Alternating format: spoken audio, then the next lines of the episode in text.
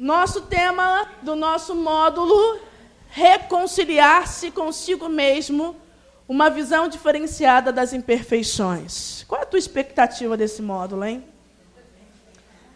Talvez você pode perguntar assim, Luciana, uh, por que, que você tentou, não fui eu, né? O Espírito Santo deu uma soprada e a gente começou a fazer esse módulo exatamente porque nós carecemos de uma outra visão do homem. Nós vamos ver durante esse módulo que nós não nos encontramos com Deus, nós não temos uma intimidade profunda com Deus, porque faltou com que a gente se encontrasse conosco mesmo. Então, um, uma, um requisito para que você se encontre profundamente com Deus é que antes você se encontre com você. Quando o Senhor, agora na oração, dava a moção de pessoas perdidas, é que realmente tem pessoas que se perderam de si, se perderam de seus próprios valores, se perderam, perderam. São pessoas perdidas. Você um dia chegou na liberdade assim, perdido. Quem já chegou na liberdade perdida? Levanta a mão aí. Quem já chegou? Perdido, perdido. O que, que eu vim fazer aqui? O que, que essa menina está falando? E ela estava me chamando de mentiroso. Deu raiva, não é? Deu muita raiva. A raiva faz parte, tá? Então, nós começamos a entender que nós vamos adoecendo de uma forma muito sucinta. Veja, as estratégias do inimigo de Deus é exatamente essa. Eu falava com Luana, não sei se ela estava aí. Ela está aí, tá? Luana está aí? Lembra, filha, que eu falava antes com você? Eu falava assim: o, o começo da doença mental acontece exatamente de uma forma muito sucinta, de uma forma muito, muito leve, em que as pessoas não sabem que estão adoecendo. É exatamente o processo de adoecimento mental acontece de uma forma muito devagar mesmo, para que você não saiba o que está acontecendo dentro de você. E aí você está achando que está tudo bem. Quantas das vezes você mesmo não se auto-sabotou, achou que você estava bem dentro de um quesito, e daqui a pouco, quando você foi ver, e deu ruim de novo? Quantas das vezes isso aconteceu com, você? Várias vezes. Por quê? Porque, na verdade, é muito vagaroso o processo de adoecimento mental. Então, o que, nós precisamos entender a partir de agora? Como você deve se olhar como você deve se perceber. Um, durante até a prática né, de atendimento e até mesmo daquilo que decorre dos maiores problemas que nós encontramos na humanidade, as pessoas elas não sabem quem elas são. E por não saberem quem são, uh, elas se permitem coisas, se permitem uh, ficar em cativeiros em que se, se, sujeitam a pouquíssimas coisas, é onde Satanás brinca. Quando você não sabe quem é você, Satanás brinca com você. Porque ele começa a dizer para você coisas que você não é. Ele começa a fazer você acreditar em mentiras. Quando você não sabe aquilo que você é. Por isso que nós temos que aprender a declarar para nós mesmos aquilo que nós somos. E começar a nos posicionar segundo aquilo que nós somos. E nós, se soubéssemos o que nós somos, nós não estaríamos em cativeiro nenhum. Porque nós temos uma autoridade espiritual contra o demônio? Sim ou não? Você tem autoridade espiritual contra o demônio. Fala isso para quem está do teu lado. Você tem autoridade espiritual contra o demônio. Então, se você tem autoridade sobre ele, porque essa autoridade não é sua, essa autoridade é de quem? É de Jesus. Jesus nos concedeu o mesmo Espírito que estava nele, e por isso nós temos autoridade de revogar toda a sentença que declararam sobre nós um dia. Toda a sentença de maldição que um dia declararam, ou todas as inverdades e mentiras que Satanás quer fazer você engolir, ou fazer você acreditar, você tem capacidade e autoridade de revogar tudo isso em Cristo. Por isso que nós precisamos nos reconciliar conosco, para entender quem nós somos, para que nós não nos deixemos entrar numa batalha espiritual de mãos vazias. Tem pessoas que já entram na batalha fracassadas. É fácil para o demônio. Esses ele não perverte nem tanto. Por quê? Porque já são, já estão ali. São, sabe aquela no, no, no joguinho do, do queimado que era café com leite? Você era café com leite um dia? Isso é trauma, né, gente? Né? Ah, esse daí não sabe brincar. É café com leite. Não fica nem para um lado nem para o outro, né? Aí o bobinho fica, fica de um lado para o outro. Ninguém joga bolinha. Você já foi café com leite? Eu já fui café com leite.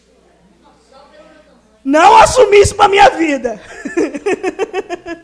Não assuma ser café com leite. Porque você tem autoridade espiritual. Luciana, como nós vamos é, começar falando sobre essa reconciliação conosco mesmo? Vamos começar através dessa visão teológica do homem após o pecado original. Eu vou, dentro desse módulo, desmistificar algumas coisas que embutiram dentro da nossa cabeça, nossos pais embutiram. Até dentro da igreja colocam tanta, tanto bagulho dentro da nossa cabeça que não é real, né? não é doutrinário, né? Então a gente vai começar a quebrar, desmistificar algumas coisas. Por exemplo, quando eu falo da visão teológica do homem após o pecado original, eu preciso partir do pressuposto quem é o homem depois do pecado original. Então, houve um pecado dos primeiros pais que nós chamamos de pecado original. Depois desse pecado, o, toda a violência, todo o sofrimento, toda a morte entrou. Então, agora o homem ele recebeu em sua carne uma tendência. E aí nós já falamos muito aqui na liberdade, é, a nossa carne é corrompida, certo? Sim ou não? Então nós temos uma tendência dentro de nós em fazer o mal, sim ou não? Sim. Você faz o mal, sim ou não? Sim. Vocês estão mais firmezinhos hoje, né? Sim. Muito mais firmezinhos, né? é, esse mal ele vai se findar um dia, sim ou não? Sim. Errado. Quem vocês? Isso é estratégia de professora. Ele não vai se findar um dia. Na verdade, Jesus precisa voltar para que isso acabe. Mas, na verdade, durante a nossa vivência aqui nessa terra, não vai nunca acabar. Luciana quer dizer que eu nunca vou parar de gostar de fazer o mal? Não. Luciana, então, é, quando eu faço mal, eu até gosto às vezes? Sim. Às vezes eu não quero fazer e acabo. E tem vezes que eu gosto. E manipulo. E faço. Conscientemente. Sim ou não? Sim. Quem nunca manipulou uma vingança? Pergunta para quem está do teu lado. Quem nunca manipulou uma vingança? Ah, santinho. É ou não é, gente? Aquela vingancinha básica. Bota aqui para mim, filho. Aquela vingancinha básica que quando o marido chega em casa você fala: Eu não vou falar nada. Agora ele vai comer só arroz. Só para sentir. Isso é o quê? Caridade? não é não? Não deu carona para você. Aí quando o outro precisa, hum, vou deixar esperando só um pouquinho para ele sentir. Uma sim, oh, boa Nazinha. Chegou, a Nazinha tá falando que ah, ah, vingancinha de mulher, uma semana sem nada. Desse jeito, né? Mulher faz assim, né? Safadinha, é. Então, a visão é que depois do pecado original, nós somos corrompidos e nossa tendência em fazer o mal está aí. Ou seja, nós não vamos deixar de sentir a vontade e o desejo pelo mal. Não vamos. Que, por que eu estou falando isso, Luciana? Porque existe uma ilusão, e eu não sei quem trouxe essa ilusão, mas eu sei também que a igreja, durante algum tempo, é, teve um desvelamento. Né? Durante muito tempo, a igreja Desde Santo Agostinho, São Tomás, esse, essa doutrina foi sendo revelada, né? A doutrina da salvação e do pecado. Como que isso funciona, né? Então nós somos batizados e aí nós somos remidos dos nossos pecados, sim? Nós somos limpados, mas existe uma mancha que não sai. Qual é a mancha? O que, que não sai no batismo? O que, que não sai no batismo? Não. Pecado original é aquela, aquela escuridão na alma, que foi a corrupção dos primeiros pais. Você não tem mais aquela morte com você, né? Porque Jesus lava isso. Jesus nos libertou. Jesus nos salvou disso. Mas ficou em nossa carne o desejo de fazer o mal. Isso se chama concupiscência. E a con... Fala esse nome, esse nome bonitinho. Concupiscência. concupiscência. Esse, a concupiscência vai ficar em nós, não adianta. Existe uma ilusão na cabeça de algumas pessoas em que isso vai sair de nós um dia. Existem pessoas que, quando conseguem se superar em algo, de alguma forma, elas acham que nunca mais vão cair naquele negócio. Né? Você é assim? Tem pessoas que, quando não conseguem, né, ai, deixei de fazer isso, aí elas acham que, às vezes, a espiritualidade é uma, é uma escadazinha que só sobe, né? Às vezes você não pode cair lá de novo. Você já caiu de novo nas mesmas coisas que um dia você aparentemente tinha superado? Então, Luciana, o que é isso?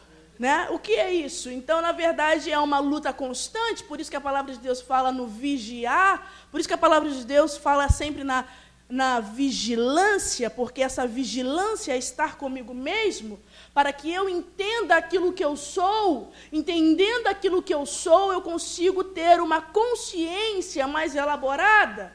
Eu vou falar isso daqui a pouquinho. Então, vamos entender isso. O homem, depois do pecado original, traz em si a concupiscência, então a luta espiritual, a luta contra o mal vai ser até que ele morra, sim ou não? Então, não existe a ilusão de querer expurgar todo o mal que está em mim, tirar ele de mim. Não existe isso. Tem certas pessoas que, é, às vezes, ficam felizes quando alguns comportamentos, elas não conseguem vivenciar alguns comportamentos. Por exemplo, é, não consegue mentir. Agora eu estou melhorando, senão eu não estou mentindo tanto. É, beleza, você não está mentindo tanto, mas você sabe que na sua carne existe um gatilho, existe uma tendência. Então a gente pensa que alguns comportamentos, quando não acontecem, nós já estamos kits de curados. Aí daqui a pouco vem. Caraca, esse negócio não estava bem com isso. Por que, que eu caí? de novo. E às vezes são coisas lá do comecinho, bobeirinhas, sabe? Você se sentiu assim muito infantil e fazer umas coisas assim muito infantis? Você sentiu assim, por que, que eu estou fazendo isso? Né? Você já, já se pegou assim quantas vezes? Meu Deus, parece que eu estou entrando na igreja agora. O que, que aconteceu? Isso é porque a nossa luta é exatamente assim. A nossa luta é contra essa concupiscência que está em nós. Então nós temos um desejo carnal que nós estamos tendo que orientar isso para o bem. Tem vezes que não vai dar certo, tem vezes que vai cair. E é disso que nós vamos começar a falar. Veja, pega a tua folha lá para mim, por favor.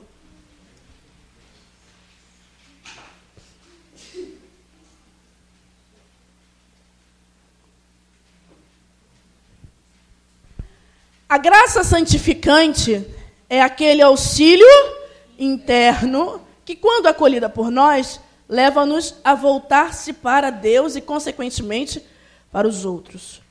Preste atenção no que eu escrevi aí. Ó. Preste atenção para você não se perder. A redução de ação dessa graça talvez decorra de uma visão distorcida do homem em relação às suas experiências de vida. O enfoque espiritualista que se baseia em uma perspectiva pessimista diante das experiências subjetivas aparentemente ruins que vivemos, silencia e ignora a totalidade da salvação de Cristo em nossas vidas. Eu sei que está um pouco difícil, mas isso não fui eu que escrevi. Está muito bonito, então foi o Espírito que escreveu. O que está dizendo aqui? Preste atenção. Aqui é uma exortação para nós. Quando diz da redução da ação da graça, muitas das vezes eu reduzo a ação da graça de Deus, achando que as coisas que me acontecem aparentemente de ruins e a espiritualidade que se baseia nisso, quando alguma coisa que é ruim, eu não aproveito aquilo, é como se a graça não me desse condições de pegar essa experiência ruim e trazer essa experiência ruim para a minha salvação. Vocês estão entendendo o que eu estou falando? Veja, nós temos um banquete grande. É, isso é muito. Mas não é tão fácil assim. Eu quero que vocês entendam o que está dentro da igreja. O que, que nós erramos quando nós temos uma experiência ruim que produz em nós tristeza, que produz em nós desespero, que produz em nós angústia, que produz em nós dor. Nós passamos por essas experiências, sim ou não? Sim. Nós passamos no nosso passado por experiências vergonhosas, aos quais nós muitas das vezes não queremos falar delas. Verdade ou mentira? E nós achamos que essas experiências que são vergonhosas não podem nos trazer a salvação.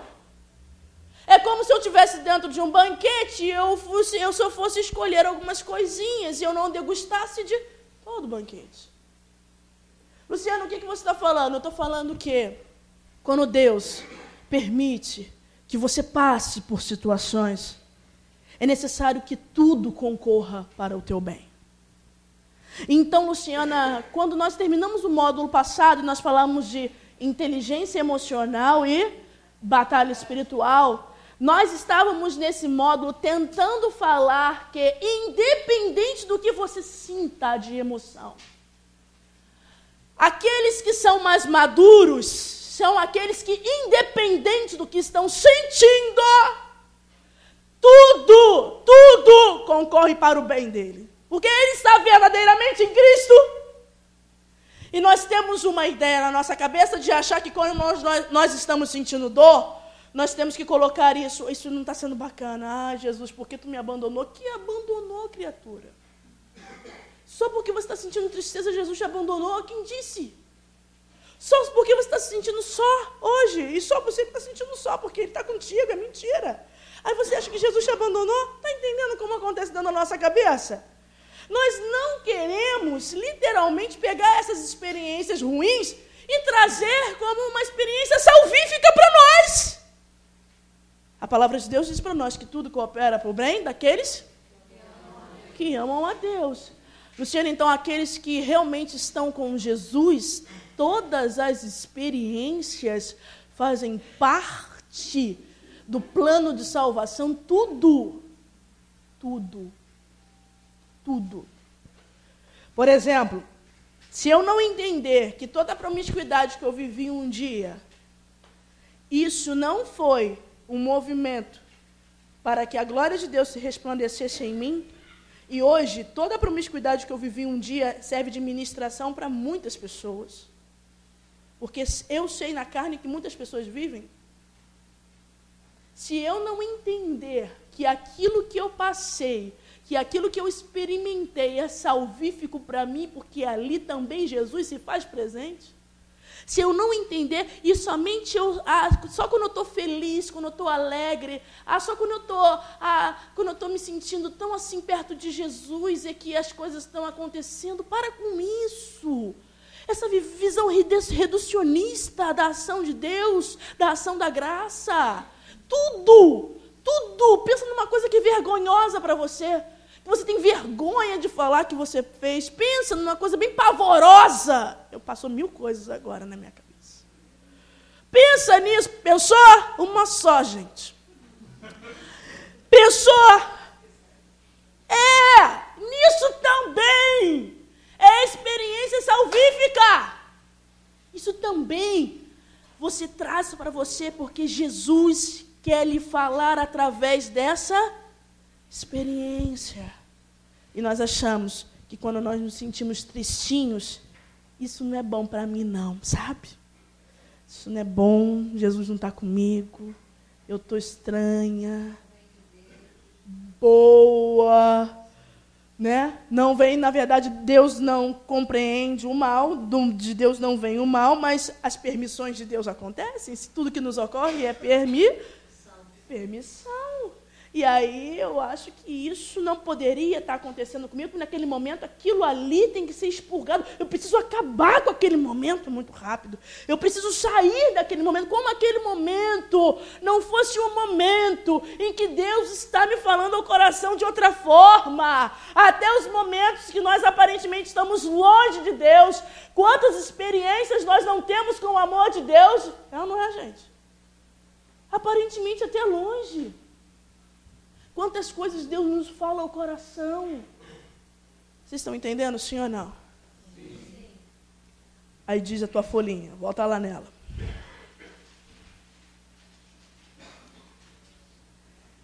Alguns moralismos. O que é um moralismo, gente?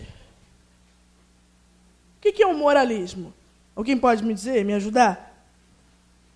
O que é um moralismo? Quando você fala alguma coisa, por exemplo, quando você fala para um casal de namorados, para falar para ele assim: você não põe a mão aqui. É um moralismo, né? Porque um casal de namorados, quando estão namorando, é alguma coisa que está fora da prática, sabe? É uma coisa teórica demais, mas que na prática não funciona, não funciona, não funciona. É o que não é alcançável na prática. Só está aqui, ó, na cabecinha, na cabecinha. É a mesma coisa de você falar para alguém assim, não julgue a outra pessoa, não julgue. Uh, uh. Na prática funciona? Não, pô, tu julga toda hora. Tem, eu tenho essa capacidade de falar para mim, não julgue. Não, não acontece. É um morar. Alguns moralismos pregados não vão de encontro com a nossa vida concreta e a luta espiritual que vivemos todos os dias. Miranda, um teólogo da PUC, ele relata que o imaginário, presta atenção, olha isso. O imaginário cristão foi fortemente marcado por uma concepção errônea da relação entre a natureza e graça. E ainda somos infectados por muitos antagonismos que deformam a mensagem cristã e dificulta viver uma fé de forma sadia. Como, por exemplo, eu botei alguns exemplos. Ó. Como exemplo dessa exposição, pode-se pensar em alguém que declara. Vamos ver se você se identifica. Alguém que declara assim: Não me acho digno de servir, sou muito miserável diante dos meus apegos materiais. Você já falou isso algum dia? Não sou, não me acho digno de servir. Né? Quem já falou isso? Não me acho digno. Aí outra pessoa fala assim: não posso falar abertamente dos meus desejos para a liderança. Eles vão me tirar daqui. Não é mais ou menos assim que a gente faz? Se eu falar tudo. não é não? Ou, mais ou menos assim, me acho a pior das pessoas, tenho muita vergonha de falar o que vivo dentro de casa, posso escandalizar. Você em algum momento já falou uma dessas três frasezinhas? Hã? Isso são profundos antagonismos, porque na verdade, quem tem mérito para servir a Deus? Diz para mim. E aí nós achamos que nós precisamos estar bem, né? Ou naquele estado de santidade. Né não? É bom quando você pega alguém que tem um estado de santidade, né não?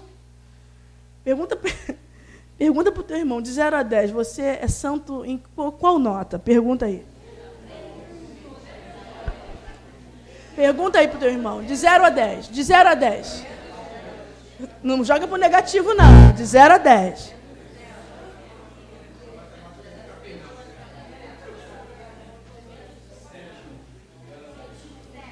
Sete.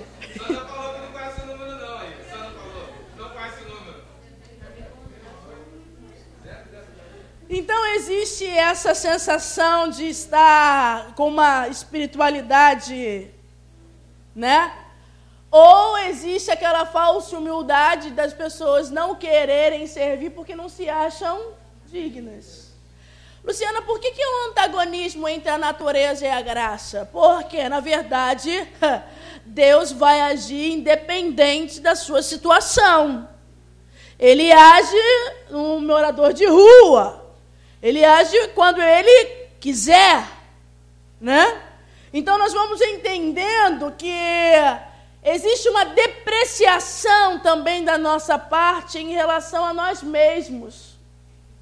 Como isso, Luciana? Como? Por exemplo, como se nós não nos permitíssemos ser nós mesmos. E a todo momento eu quero mostrar para as pessoas outra coisa a não ser eu mesma. Lá no terceiro parágrafo diz assim, ó, eu rasguei o verbo todo aí, ó. Rasguei o verbo. Se dessa folhinha para alguém que é, é alguém que, tadinho, tem grau de santidade, já fala, essa mulher é maluca, expurga ela. Tira ela da igreja. Lá no terceiro parágrafo diz assim: os pensamentos de maldade, promiscuidade, vingança, as tendências homossexuais, os ciúmes, as raivas descontroladas, as compulsividades por sexo, poder, medo de rejeição, desejo de trair, além de muitas outras realidades, são percebidas como experiências puramente que devem ser o quê? De nossas vidas e por vergonha. Quantas coisas essas que aconteceram com você que fazem parte do teu passado que ninguém sabe? Sim ou não? Sim. E que você tem vergonha de falar para as pessoas? Tem ou não tem? Pergunta para quem está do teu lado, você tem vergonhazinha? Tem. Olha o que está escrito aí agora. Olha o que está escrito. Olha o que está escrito. Olha o que está escrito agora. Por isso, o ser humano é privado de uma das maiores graças que podem ser dispensadas por parte de Deus. Qual é a graça? Você pode sublinhar aí. Que é o aprendizado que emana dessas experiências. Então, Luciana, aparentemente tudo isso é muito ruim e eu quero banir isso da minha vida. Eu quero tirar isso da minha vida. Eu não quero falar isso para ninguém. E aí, aquele jargão popular se revela na tua vida. O jargão popular fala que o teu passado te condena. Em Cristo, o teu passado não te condena. Nas mãos de Satanás, o passado. Se eu for falar meu passado, tadinha de mim, estaria com fardo fora do normal aqui nas minhas costas, não estaria pregando para você nem que a vaca tossisse. Diz para o teu irmão que está do teu lado, teu passado não te condena, meu querido. Luciana, como que eu lido com isso? Com esse passado aí, ó. Traí, Luciana, eu traí. Oh. Também, 25 mil vezes. Ah. que mais? Matei, que mais? Eu já vou jogando os pecados fortão para você se sentir bem tranquilo, entendeu? Bem suave, bem leve, entendeu? Porque, na verdade, nós queremos esconder o nosso passado. Tem uma coisa que o demônio tem na carta da manga dele. Quem é? O que, que é? É somente o passado.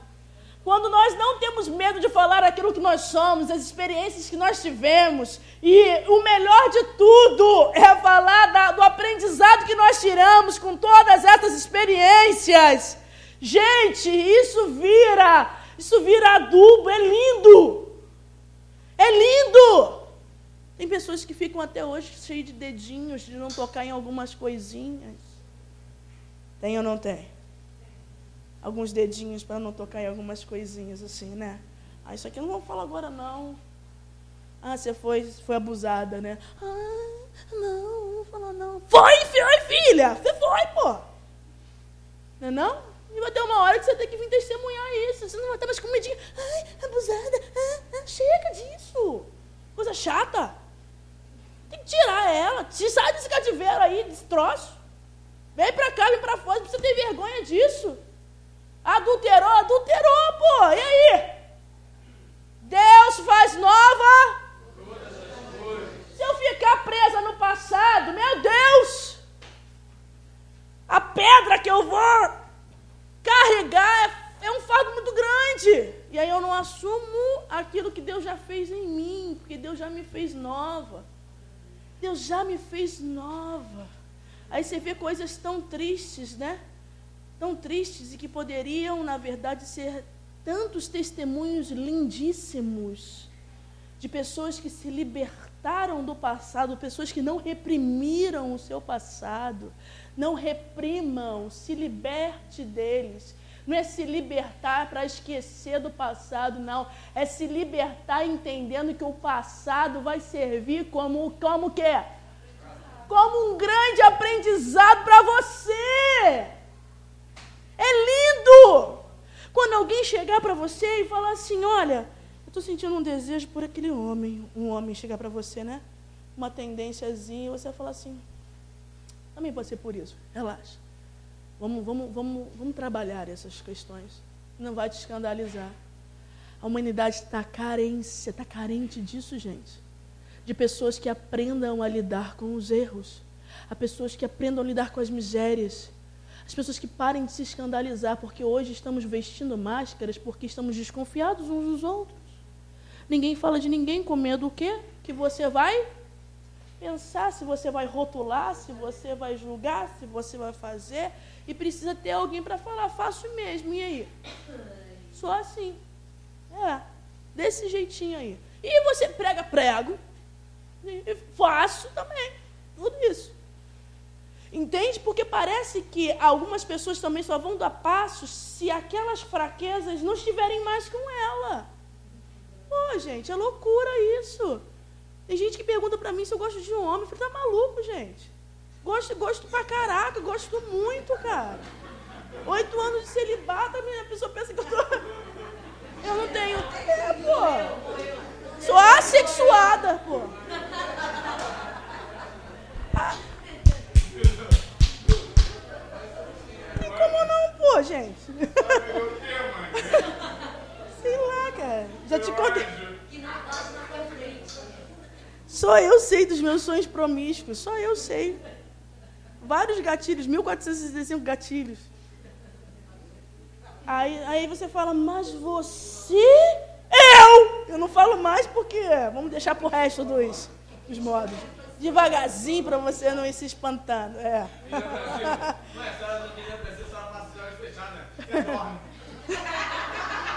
Avenida Brasil por causa dos motéis. Aí é isso. A pessoa é formador, é, pô, Deus me quis assim. Eu não estou falando de pecado, eu estou falando de tendência. Estou falando de limitação, estou falando de fraqueza. E eu sou, tenho essa fraqueza desde, desde que eu me envolvi com aquele troço, pô. E aí? Gosto, sou assim. E aí? Quando que isso vai sair de mim? Eu acho que nunca. Não vai sair, eu acho. Vou lutar, acho que isso me leva ao céu. Vou lutar com isso até o final. E já declaro vitória, para quem estiver me escutando. Você está entendendo o que eu estou falando, sim ou não? Sim. Então nós pegamos algumas experiências e jogamos elas na lata do lixo porque achamos que elas não são salvíficas. Porque elas não vão me levar ao céu só porque aparentemente elas são ruins. Pega alguma coisa que você está vivendo hoje, pega. Alguma coisa que você está vivendo que está te causando dor. Fala. Pensa aí comigo. Tristeza. Pega aí essa parada aí que está doendo dentro do teu coração, que está fazendo você chorar. Pega essa parada aí. Pegou? Pegou? Pensa só numa, gente, só numa. Pegou isso, isso que está doendo dentro do teu coração? Agora entenda que isso te faz experienciar algo que vai trazer um aprendizado magnífico e inédito para a tua vida. Porque é assim que Deus quer te santificar. É assim que Deus quer falar contigo, através dos teus afetos. E tem hora que vai doer pra caraca. Mas só porque dói pra caraca, Jesus não está ali. A obra de Deus não está acontecendo na Pode que está. Então, aquilo que é aparentemente ruim para o mundo, nós vamos dizer: tudo isso é salvação para nós. Tudo isso é salvação para nós. Fala para quem está do teu lado. Tudo que isso você está vivendo é salvação para você.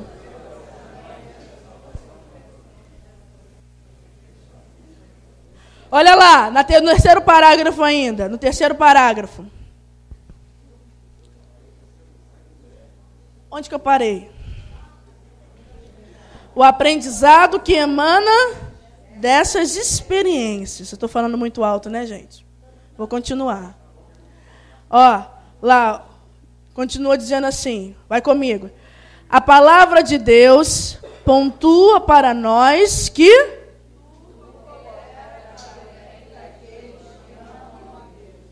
Em outro momento, as Escrituras também sinalizam que aquilo que está escondido, quando vem para a luz, aquilo que é vergonhoso, aquilo que quando alguém fala, você até abaixa a cabeça. Sabe qual é? Hum, tem alguma coisa que quando a gente fala assim, hum, tudo isso que está escondido, que você acha que é vergonhoso, quando você traz para a luz, torna-se.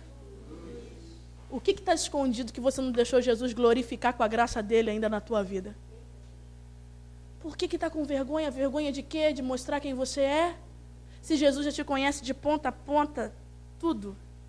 Não tenha medo, não tenha medo mais.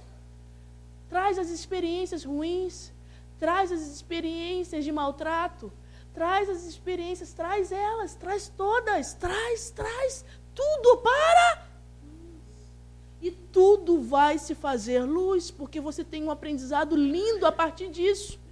Só que isso muitas das vezes a gente não consegue fazer sozinho, porque às vezes é difícil olhar para aquilo que nos causa dor e tirar um aprendizado daquilo, né, gente? É muito difícil fazer isso sozinho, por isso que precisa de um facilitador do nosso lado. Por isso que precisa de alguém do nosso lado para poder falar assim: olha, isso que você está vivendo, dá glória a Deus, isso que você está sentindo agora, não deixa a tristeza tomar conta e te fazer depreciar, não. Porque essa tristeza também vai te levar a um aprendizado magnífico. Mas agora é necessário que você sinta isso. Sinta isso em Cristo, com Cristo e por Cristo. Sinta isso, mas sinta isso numa experiência mística de você com Jesus. Sinta, não queira deixar passar rápido, não. Sinta e sinta. A gente quer deixar passar rápido os sofrimentos porque nós somos covardes. Na hora de sentir as dores de Jesus, nós não queremos sentir. Nós queremos cantar, cantar, cantar, mas na hora que nós perdemos alguém, na hora que vem a perda, vem o luto, na hora que né, tirou o carro, quebrou a casa, que mais? Saiu de casa, que mais? Aconteceu alguma. Nós não queremos viver essas experiências com Cristo, meus queridos, me perdoem mas nós somos covardes. Nós queremos as alegrias de Deus, mas nós não queremos sofrer com Ele. E o verdadeiro cristão é aquele que aprende a estar com Jesus. Não é numa visão pessimista de sofrimento, não. Ai, eu estou sofrendo com Jesus. Não, não é nada disso, não. Essa visão de. Essa, essa, fica com essa cara de. de sofrência, né? Aquela pessoa que está em contínua sofrência, né? Ela não para de sofrer, sai de um sofrimento para o outro, sai de sofrimento para o outro. Está do, tá doendo sempre em algum lugar. Quer mostrar para todo mundo que o negócio está ruim para ele, para ela, né? Não, você conhece alguém assim, gente? Pergunta para quem está do teu lado. Você conhece alguém desse jeitinho? Pergunta. Pergunta. Ah, Jesus. Conhece? Ah, Jesus. Aí você já chega, já, já chega na igreja com aquela cara assim.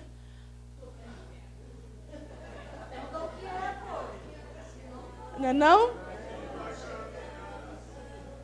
Ai, minha vida está tão difícil.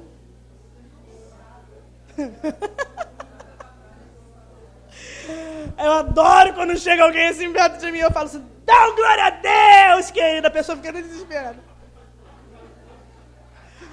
Vai, irmã. Falei, é contigo, Deus é contigo, não é não? Ela né, pensa que vai, ela tá, ela tá querendo encontrar alguém que entre na dor dela, que bote ela no. Não é comigo, procura outra pessoa. Se tem alguém aí que faz isso, faz com você, porque eu sou a pessoa que vai te tirar da vitimação 24 horas por dia. Tem que ter pessoas que nos tirem da vitimação, porque nós precisamos aprender a ser responsáveis. Nós precisamos aprender a ser responsáveis, que vai ter uma hora que não vai ter papaizinho, não vai ter mamãezinho, não vai ter irmãozinho, não vai ter filhozinho, não vai ter esposinho, não vai ter maridinho, não vai ter ninguém. E você vai ter que aprender a lidar com as coisas que estão dentro do teu coração. Vê se tem alguma vítima aí do teu lado, caça alguma ela, porque vítima tem cara, né? Tem cara, você sabe, né? Dá pra ver pela face. Dá uma olhadinha pra ver se encontra alguém vitimado aí, ó. Não é não? Sim ou não?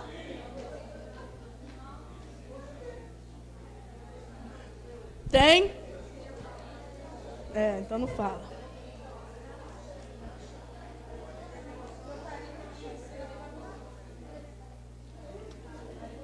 Aprendizado que emana das minhas experiências. Diga comigo, aprendizado que emana das minhas experiências positivas ou negativas. Aí você vai em alguém, e infelizmente isso acontece, né, gente? Você está passando por um momento de. Quer ver? É tem gente que fala que é um momento de tribulação. Estou uma, uma tribulada. Aí vai para alguém, alguém fala assim para você. Às vezes, infelizmente, tem os nossos sacerdotes, né? Fala assim: lê o Salmo 80.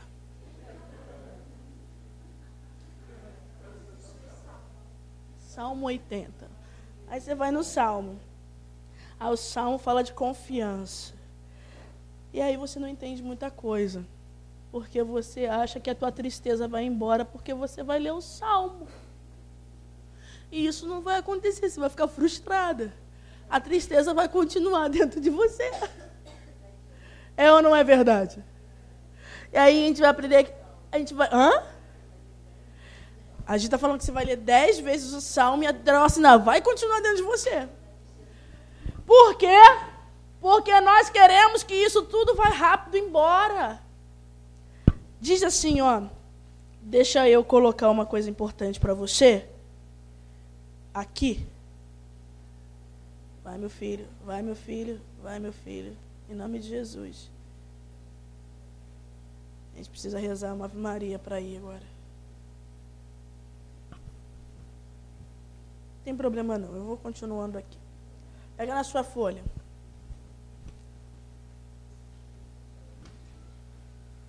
Santo Irineu de Lyon, alguém já ouviu falar dele?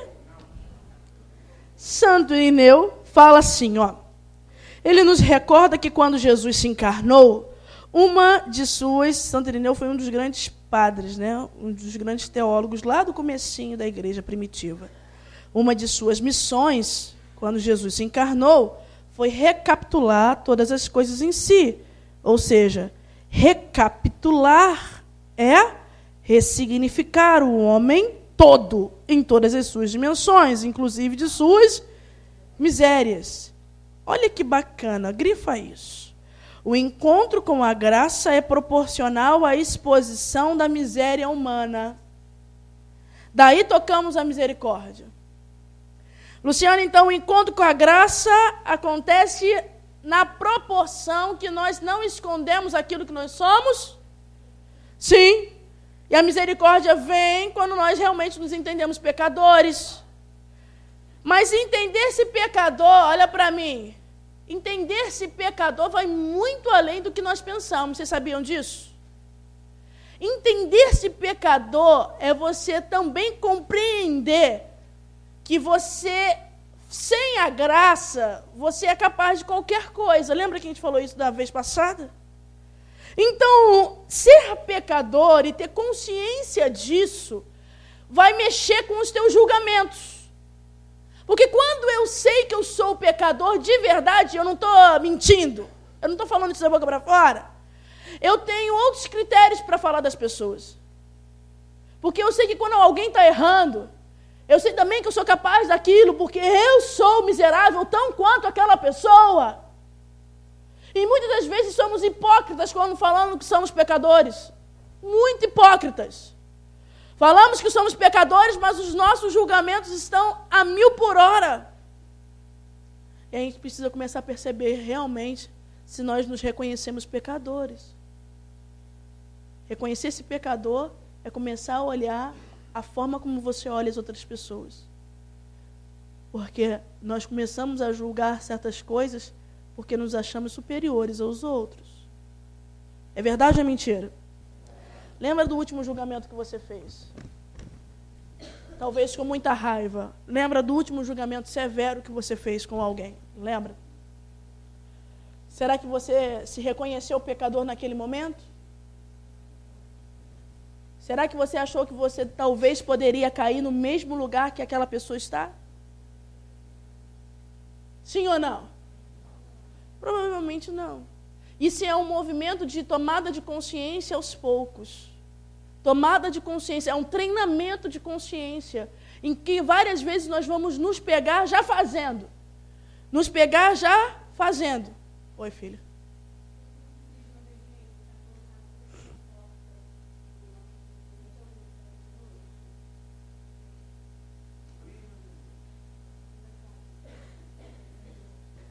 Então, você está entendendo? Reconhecer-se pecador é olhar a forma como que nós nos percebemos enquanto pessoa.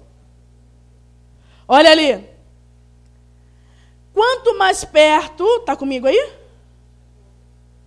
Vamos ler essa partezinha bem alto. Quanto mais perto de Jesus,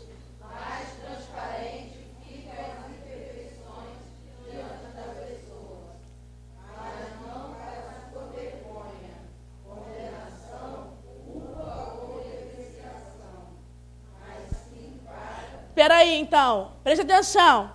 Então, ah, quando eu estou com Jesus, não é só o fato de eu estar orando o meu terço ou comungando. É o fato de eu começar a perceber quem eu sou nas minhas misérias, isso fica muito transparente. Quanto mais eu vou chegando perto de Jesus, as misérias ficam mais transparentes para mim, sim ou não? E quando tudo isso, as minhas fraquezas ficam muito aparentes para mim, serve para quê? Para te colocar num cativeiro, para te condenar, para te causar culpa, para te causar depreciação, para você se achar a pior das criaturas, para te jogar dentro de um cativeiro e falar que você é indigno. Para quê?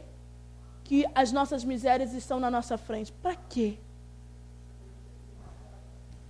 E aí vem todas as possibilidades desse primeiro, dessa primeira aula, aula desse módulo para que que tudo isso fica diante de mim? Porque para muitos de nós, eu não quero nem olhar para essas questões porque eu acho que eu vou me sentir inferior às outras pessoas. Eu não quero olhar, eu não quero ver a minha mentira, eu não quero ver que eu continuo mentindo. Eu não quero observar isso. Eu não quero olhar a minha arrogância de perto, a minha autori o meu autoritarismo. Eu não quero olhar isso. Eu não quero olhar que eu controlo as pessoas. Eu não quero olhar, sabe? Que, que Jesus coloca isso muito? E quanto mais eu vou caminhando para Jesus, verdadeiramente, isso fica muito claro para mim, muito claro.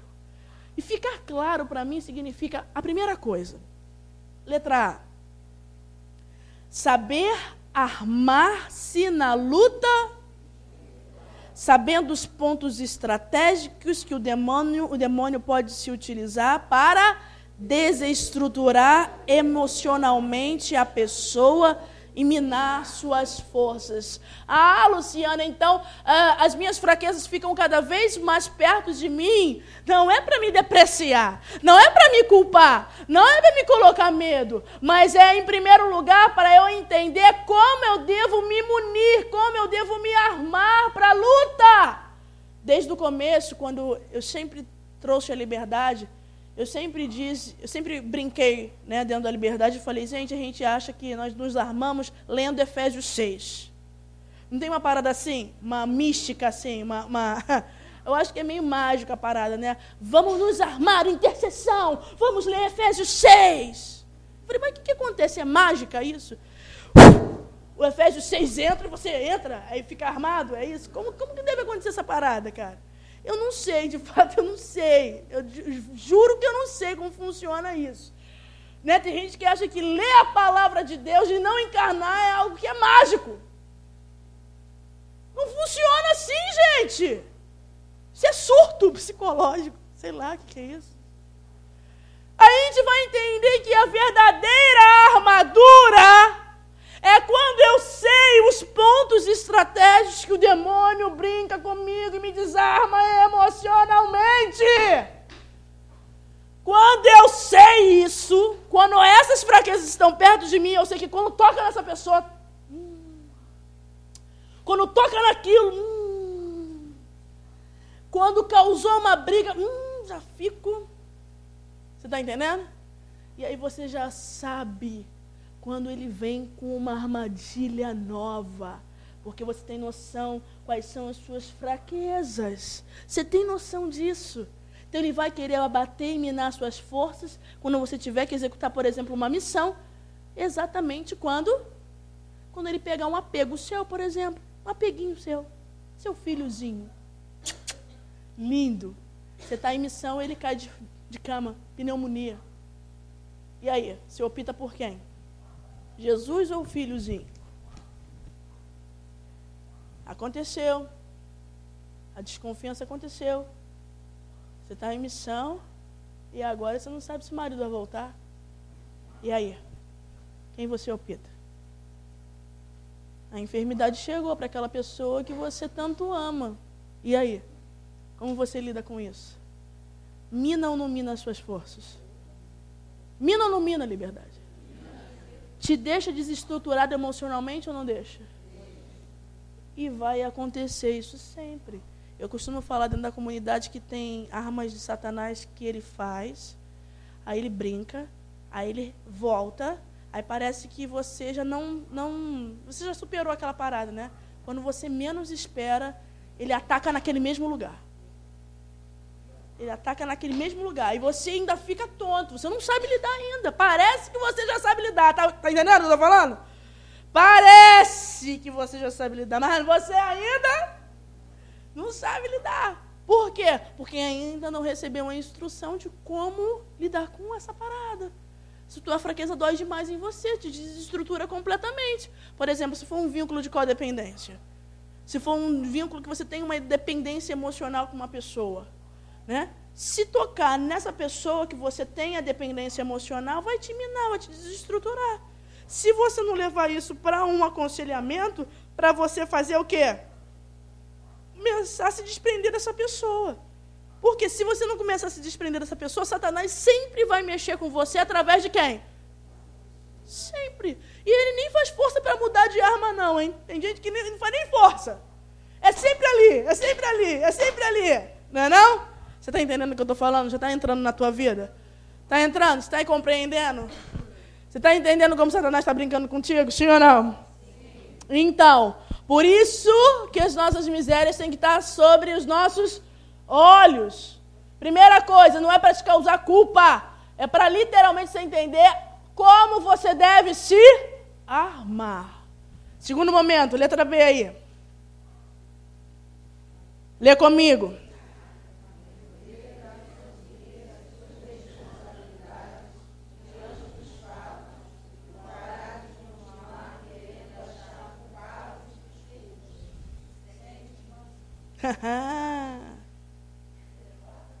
então, Luciana, quanto eu sei das minhas fraquezas, eu sei, eu vou aí. Eu sei que dentro de um acontecimento eu tenho responsabilidade. Aparentemente o erro está no outro, mas eu tenho responsabilidade naquela parada. Estou falando verdade ou mentira? Então, eu não tenho mais a, a vergonhazinha de jogar o meu para o lado e ficar só, sabe? Igual criançazinha, não. É, é porque é ele que fez, ele que traiu, ela que fez. Não, eu não quero mais ficar apontando. A, pessoa, a maturidade vem quando eu literalmente aprendo a tomar a responsabilidade de um fato também para mim. E não é uma visão de sofrência, não. Não, eu fiz isso, é verdade. Eu tenho, eu dei condições para isso acontecer. Eu, fui eu que fiz. Eu fiz. Eu sou a safada também. Eu, eu, eu manipulei para que isso acontecesse. Eu joguei estrategicamente para que isso acontecesse. Outro dia eu atendendo uma menina e eu fazendo ela entender isso. Eu falei: você jogou verde para colher o que você queria. ela toda voltada para o namorado, que o namorado tinha feito horrendas coisas, e eu fui falando para ela: ele é manipulador, mas você também é. Você jogou na estratégia de manipulação. Você jogou, como diz o jargão, né? Jogou verde. Falei, você jogou. Você jogou, você fez. Você também fez o teu joguinho. Você também não é mole, não. Você também é a safada da história. Ela, Lucia, você também é. E aí a gente vai começando a entender que quando as nossas misérias estão na nossa frente, nós também estamos o quê? Sendo maduros e tomando a responsabilidade sobre. Eu tenho responsabilidade nisso. Eu tenho. Eu tenho, eu sei, gente.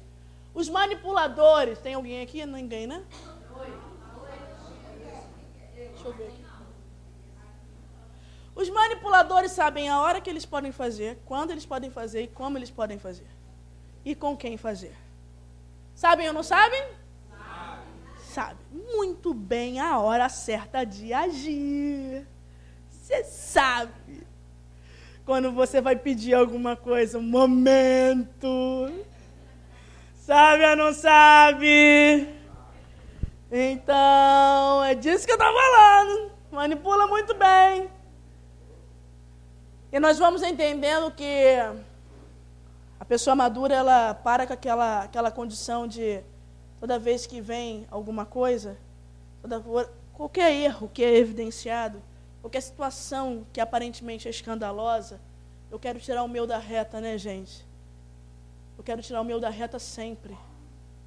Eu quero botar o, da, o do outro sempre, porque eu tenho medo do erro. Eu tenho medo das minhas imperfeições dentro de comunidade, dentro de pastoral, dentro de casa, de trabalho, a gente vê muito isso. Pessoas com medo da responsabilidade, que é o mal comunitário. Existe uma responsabilidade minha. Se as coisas não vão bem e eu convivo ali dentro com aquelas pessoas, eu tenho responsabilidade sobre aquilo mesmo quando eu não estou diretamente envolvida. Vocês sabiam disso? Se eu estou vivendo dentro de casa, existem quatro pessoas, eu tenho responsabilidade sobre um problema que está acontecendo. Por quê? Porque é o coletivo. Por quê? Porque talvez eu vi e não falei. Por quê? Porque eu já estou vendo há muito tempo isso acontecer e me fingi de cara de bunda. Por quê? tem, temos responsabilidade, só que nós não queremos. Nós agimos ainda como criancinhas, botando na bola da vez qualquer pessoa que esteja ali. Tem pessoa que corre de responsabilidade. Sim ou não? Você é assim? Hã? Aí eu botei até aqui, ó, sobre isso. Eu coloquei até aqui. Sobre dentro. Você já se sentiu assim? Algum momento?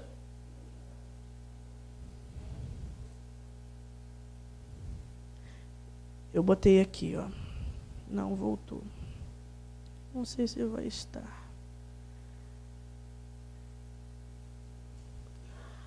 Eu acho que é depois. Eu botei sobre a capacidade do ser humano de começar a assumir as suas responsabilidades é um requisito de maturidade. Veja algum problema que você está passando. Pense qual é a sua responsabilidade.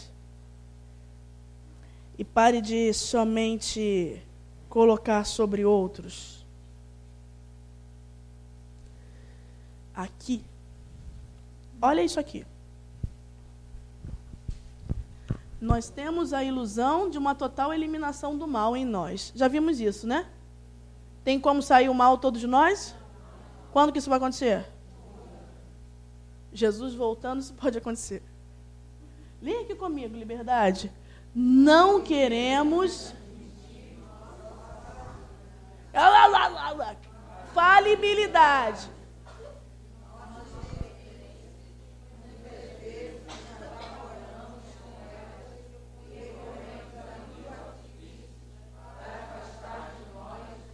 Impressão que erramos.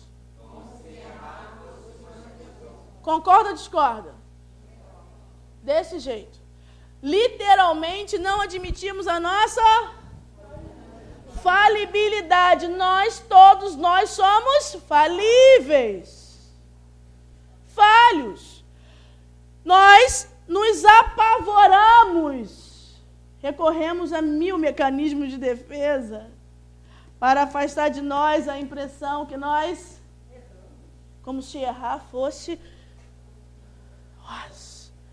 eu errei. É. Quer ver como que nós entendemos isso? Aqui. Perceba o tamanho da ira e descontrole quando alguém te aponta um erro ou uma tendência. Talvez até de uma forma involuntária. Qual foi a última vez que alguém mostrou isso para você? Como você reagiu? Como você reagiu? Quando alguém da sua casa, é bom com aqueles mais íntimos, né? Falou alguma coisa da sua desorganização, da sua falta de cooperação, da sua arrogância. Você tem que falar melhor comigo, né? Como que você fez? Tem pessoas que se desequilibram tanto, tanto, que elas começam a tremer na hora de responder. Tem pessoas que, quando percebem que estão sendo apontadas, elas até elas perdem o controle de si. Sobe muitas das vezes uma ira tão grande, uma ira tão grande na pessoa. Você é assim? Quem é assim que sobe uma ira tão grande? Tem, ó, tem pessoas que não deixam nem o outro acabar de falar. Não, aí recorta, pica tudo. Meu Deus, fala tudo errado, se justifica com mil coisas. Por quê, gente? Medo do erro.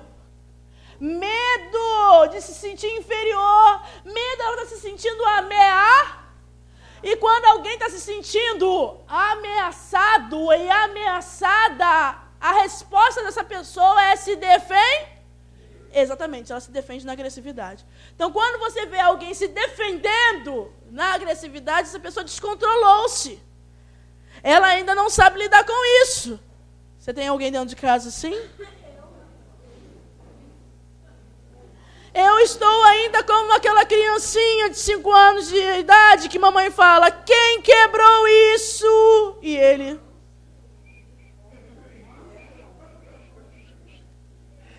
Não é não? Ou então a gente entra debaixo da mesa, ou então a gente entra e vai para o quarto e só espera o fogo acontecer. Não é não? Ou então a gente já manipula para deixar que o irmão leve a culpa. Quem nunca fez isso, né? Deixa tudo esquematizadinho. Vocês não fizeram isso, não? Estou me sentindo uma alienada aqui. Né? Tudo esquematizadinho para o irmão levar a culpa, né? Não é não? Está entendendo, gente? Isso nesse módulo, isso aqui nesse módulo, nós vamos precisar mexer nisso aqui. Mexer no que, Luciana? Nós precisamos ser livres para receber críticas. Não. Nazinha está perguntando se semana que vem vai vir alguém. Eu sempre começo a formação falando que bom, você é corajoso. Né? É, porque é sempre assim, né? Começa com muita gente, daqui a pouco vai diminuindo, a pessoa vai ficando meio. Por que, que eu estou vindo aqui, né, gente? Nós vamos precisar começar a mexer nesse quesito. Qual é o quesito? O quesito é por que, que quando a pessoa fala alguma coisa, às vezes nem está acusando, mas eu já sinto-me ameaçado e me defendo e me e agrido. E às vezes, não, quando alguém não sabe é, reagir, debocha. Né? Uma forma de agressão é o deboche. Ela não sabe como fazer, ela não sabe como reagir. E para isso ela debocha da situação. Não é não? Você nunca fez isso, né? Debocha, debocha. Aí alguém está falando de você, você fala, você também nunca fez, né? Aí sacaneia também. Aí debocha. Porque ela não sabe o que? Receber isso. Porque isso foi uma afronta, porque isso foi ameaçador. Só que, meus queridos, nós não podemos ficar aí parados, porque nós não vamos subsistir, porque, na verdade, quando o inimigo ele quer literalmente acabar com você, ele só joga na tua cara os teus pecados. Como você lida com o teu erro?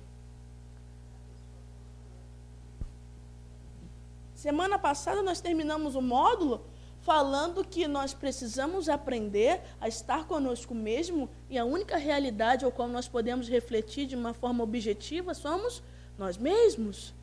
Se lembra disso? Nós falamos que quando nós estamos na visão do outro, nós estamos mortos espiritualmente? Como assim olhar o outro e somente olhar o outro? Aí hoje eu estou falando, tenha responsabilidade sobre o que é a tua vida. Porque só você pode modificar a tua vida. Não tem jeito. Lá, agora, terceira, C. Aprender habilidades para lidar com as. Importante, não depreciar-se quando não conseguir se. Espera aí, nós vamos parar esse, essa aula aí. Preste atenção. Então, nós estamos falando para que, que nós temos as misérias diante de nós. E aí eu estou falando, não é para tua culpa, não é para tua depreciação, não é para tua vergonha, não é para nada disso. Sai dessa sofrência. Quando as misérias estão diante de nós, quando as fraquezas estão diante de nós, primeiro é para nos armar, amém? Segundo é para nós criarmos responsabilidade de adultos, amém? E terceira forma é para nós aprendermos a lidar com aquilo que é a nossa fragilidade. E agora nós vamos ter habilidades para lidar com isso, sim ou não? Nós precisamos aprender a lidar com esse negócio, porque muitas dessas coisas nos vão desaparecer de nós. Como algumas pessoas falam em que nós não acreditamos, meus queridos. Tem coisas que nós vamos ser curados. Tem coisas que não vão sair de você nunca. E como você vai lidar com isso? Tem coisas que não vão sair de você, você vai ter que aprender a viver com elas e ter a habilidade de lidar com elas, não tem jeito. Mas quando você tiver a habilidade nas mãos e não conseguir lidar, como você vai se sentir? Quando você tentar lidar com o teu medo, mas não conseguiu. Como você lida com isso? Está entendendo, sim ou não? Quando aparentemente você tem habilidade, aí você já está aprendendo a lidar, você já está aprendendo, você já quer dar os passos, e você já sabe de algumas coisas que você tem que fazer, mas na prática não funcionou. Já aconteceu isso com você? Você foi para uma direção, você foi para aconselhamento, alguém falou assim, faz dessa forma. Aí você já tinha aquilo na mão, aí você foi para a prática, só que na prática não foi, não funcionou. Como você lida com isso?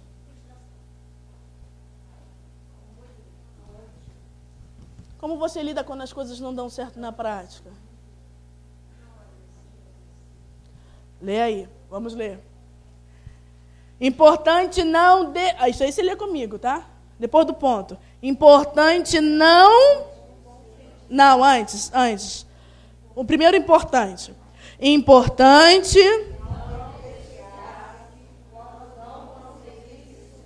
Ah, fala de novo isso, fala. Importante.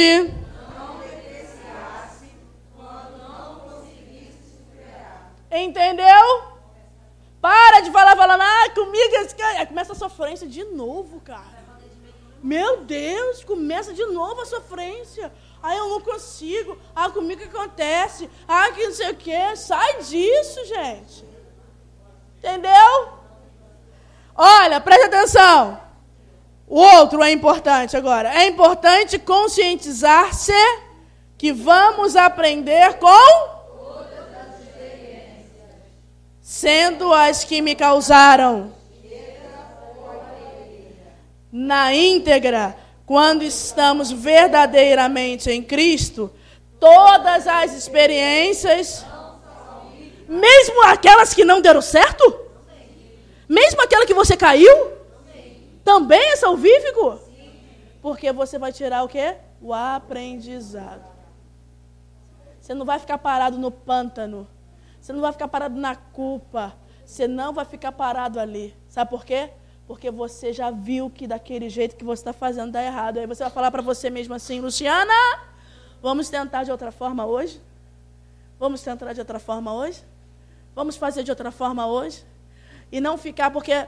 Por que, que eu estou falando isso? Porque tem pessoas que já são dramáticas, já são melancólicas por si só. Tem algumas pessoas que têm a genética de serem assim. Para essas pessoas é um treinamento três vezes maior.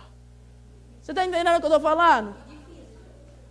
Tem pessoas que já são mais melancólicas. Luciana, melancolia, melancolia, diz os cientistas, é genético esse troço, gente. Só que eu renuncio esse troço em nome de Jesus. Pessoa que gosta de ficar na sua frente, cara. Não é não? Pergunta para quem está do teu lado. Você é assim? Gosta de ficar nessa dor? Sai de bichinho da tristeza. Dá uma raiva.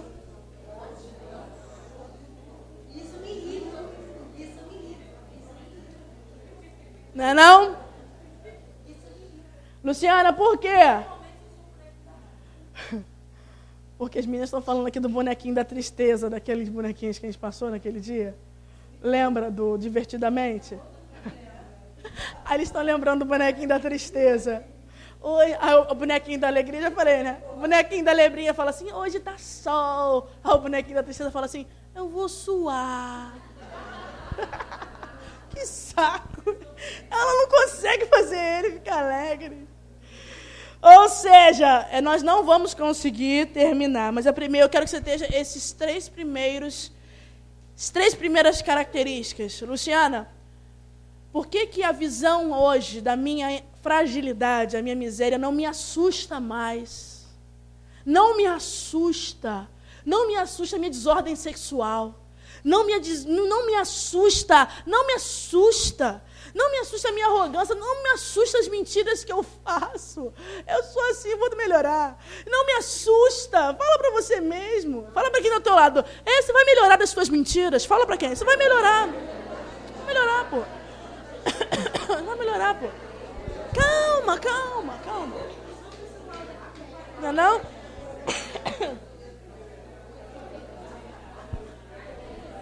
Diga comigo, eu não preciso ter vergonha das minhas misérias. Eu não estou falando que você vai ser aquele que vai ficar, né, falando aos quatro ventos aquilo de uma forma totalmente desregrada. Não, estou falando disso não. Estou falando que você precisa se reconciliar com aquilo que você é. Primeiramente você vai identificar e depois você vai trazer isso para a luz. Semana que vem nós vamos fazer um trabalho de trazer isso que é altamente vergonhoso para você para a luz. Vamos ver se vai ter alguém aqui, né? Altamente vergonhoso, altamente vergonhoso, altamente vergonhoso. O mais bonito, sabe que vai ser a liberdade? Sabe o que vai ser mais bonito? Olha para mim. Olha para mim, filhotes. O que vai ser mais bonito, vou olhar olhando nos seus olhos. O que é mais bonito é que nós vamos nos identificar. O mais bonito é que você vai ver. Eu sou assim também. Eu penso isso. Caraca, você também é assim? Que libertação! Não sou só eu. Eu não é, gente?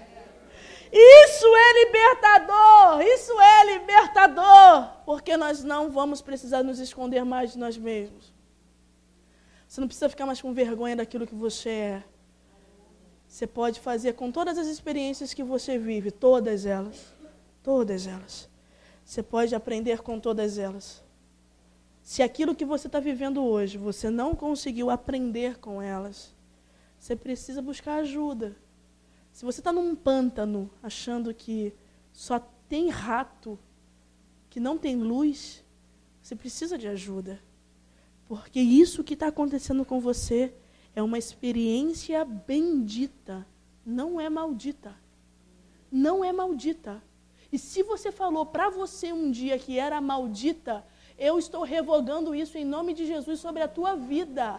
Não é maldita, não é maldita, não é maldita, é bendita, porque nós estamos em Deus e quando nós estamos verdadeiramente em Jesus, tudo coopera para a nossa salvação. Não deixe essa experiência de lado, traga ela, aprenda com ela, aprenda a viver a dor, aprenda a olhar o outro, aprenda a ter esperança, aprenda a recomeçar todos os dias, aprenda com aquilo. E isso vai fazer de você um homem e uma mulher diferenciada nesses tempos. Porque é exatamente o que o Pai procura. Olhe para mim. O Pai procura os verdadeiros adoradores Aqueles que vão adorar o Pai em espírito e adorar o Pai em espírito e em verdade é exatamente fazer esse movimento todo de adoração. É saber juntar dor, sofrimento, alegria, tristeza, medo, euforia e tudo isso fazer de uma experiência bendita aos olhos do Pai. O que você está vendo de maldição, eu estou vendo de bênção. E que em nome de Jesus hoje nós podemos modificar os nossos olhares, porque a palavra de Deus diz que quando o seu olho é são, todo o teu corpo, quando o diabo começa a manchar a tua visão, e o diabo tem disso, não é? Quando ele começa a distorcer, a manchar a tua visão, o teu corpo começa a padecer. Primeiro sintoma, você vai perdendo a esperança. Perde ou não perde? Parece que as coisas não vão mudar. Parece que nada vai mudar. Parece até que você não saiu do lugar. Não é uma sensação assim? Eu estou renunciando sobre isso que está dentro da tua cabeça. Se um dia você perdeu a esperança por aquilo que você está vivendo hoje, eu declaro em nome de Jesus a vitória sobre a tua vida. Essa esperança é bendita. É bendita. Só falta que você entenda isso pela luz do Espírito.